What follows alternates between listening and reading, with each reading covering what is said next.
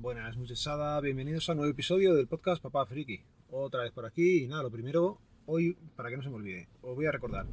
Este podcast pertenece a la red de sospechosos habituales. Podéis seguirnos a través del feed feedpress.me barra sospechosos habituales.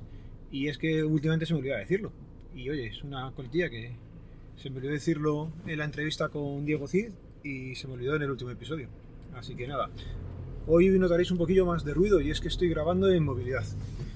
Como esta semana voy como el culo y es que el lunes lo tuve festivo igual que los niños, pues voy despistado. Y tengo bastante trabajo y cosas familiares que están haciendo pues que esta sea semana de locos. Pero bueno, así que perdonad si el audio es un poco peor esta vez.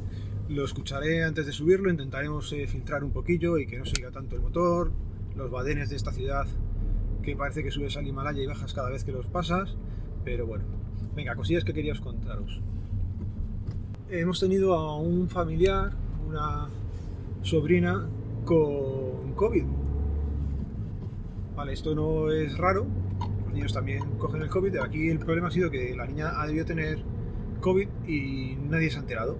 ¿Qué pasa? Que lo que nos hemos enterado ha sido de todo el síndrome post-COVID o como le quieran llamar. Han sido varios eh, los síntomas que tenían y han ido descartando otras cosas y al final han acabado diciendo que era eso, eh, que ha pasado el coronavirus y que hay un porcentaje pequeño de gente a la que le pasa. Síntomas que tenía, pues la verdad es que los síntomas eran bastante curiosos. A la niña le dolía muchísimo la cabeza. Entonces, pues hicieron sus pruebas y descartaron que fuera nada en la cabeza. También le dolía eh, la tripa, estaba con la tripa como con cabalera, diarrea, un poquillo. Y los síntomas más extraños que tenía era que tenía visión borrosa y en algún momento dijo que veía en blanco y negro la niña.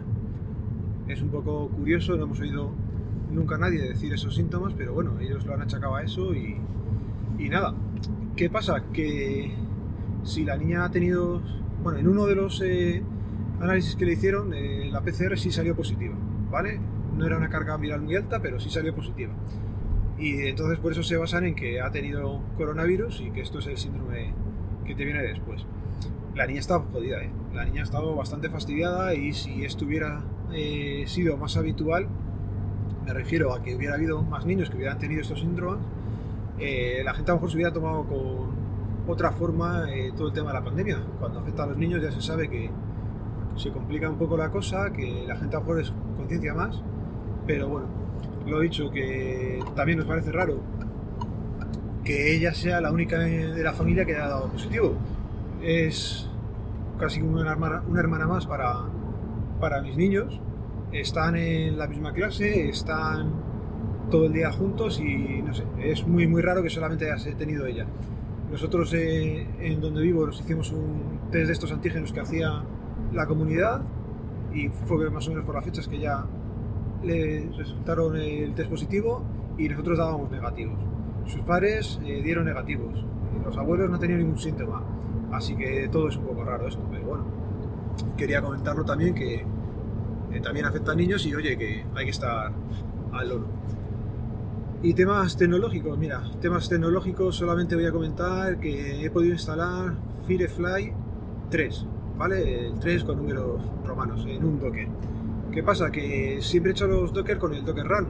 Pones eh, todo en una sentencia, lo lanzas y como son servicios eh, únicos que no necesitan de base de datos ni otras cosas, pues era sencillo y más o menos funcional. ¿Qué pasa? Que con Firefly 3 necesitaba un MariaDB, necesitaba también darle un entorno en el que se van a ejecutar esos Docker, ya que solamente lanzas un Docker o lanzaba dos, ahora mismo no lo recuerdo. Pero bueno, que interactúan los Docker y aquí hubo que hacer un Docker Compose el Docker Compose yo pensé que venía directamente. Entonces, claro, ponía la instrucción del Docker Compose app, no sé qué, y, pues no, no funcionaba, lógicamente, hasta que ya te das cuenta que, claro, vale, que es una cosa externa, tienes que instalar Docker Compose y yo creo que acabé en la página de tarea o en la de Ángel de Yugi que, que estaba explicado. En un momento lo haces funcionar y bueno, pues en un momento hace funcionar el Docker Compose, cuando eso, pero que hasta que conseguí que funcionara el Docker bien y tener instalado el Firefly 3 me llevó un ratillo largo. ¿Qué pasa? Que como los ratillos largos últimamente pues no abundan, pues han sido varias, casi semanas, mirando a ratitos y viendo a ver si era capaz yo de, de hacerlo funcionar sin pedir ayuda.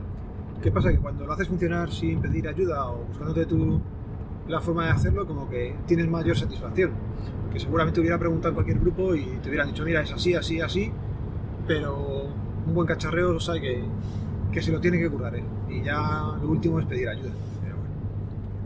Y lo dicho, tengo que mirar luego si se oye bien o no, perdonad si se oye muy mal esta vez, es que si no, no, no grabaría.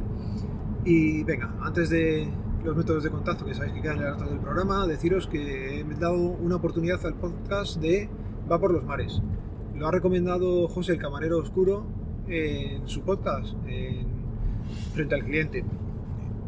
Tengo ganas de escuchar alguno más. El primero que escuché era de presentación más o menos y contándonos una historia y no me ha dado tiempo a escuchar más. Tiene buena pinta. Y eso, darle una oportunidad. El chaval está empezando y de momento lo que he escuchado me ha gustado. Tengo que, que escuchar más, así que si, si, tenéis ganas, darle una oportunidad, a ver qué os parece a vosotros y me comentáis si queréis.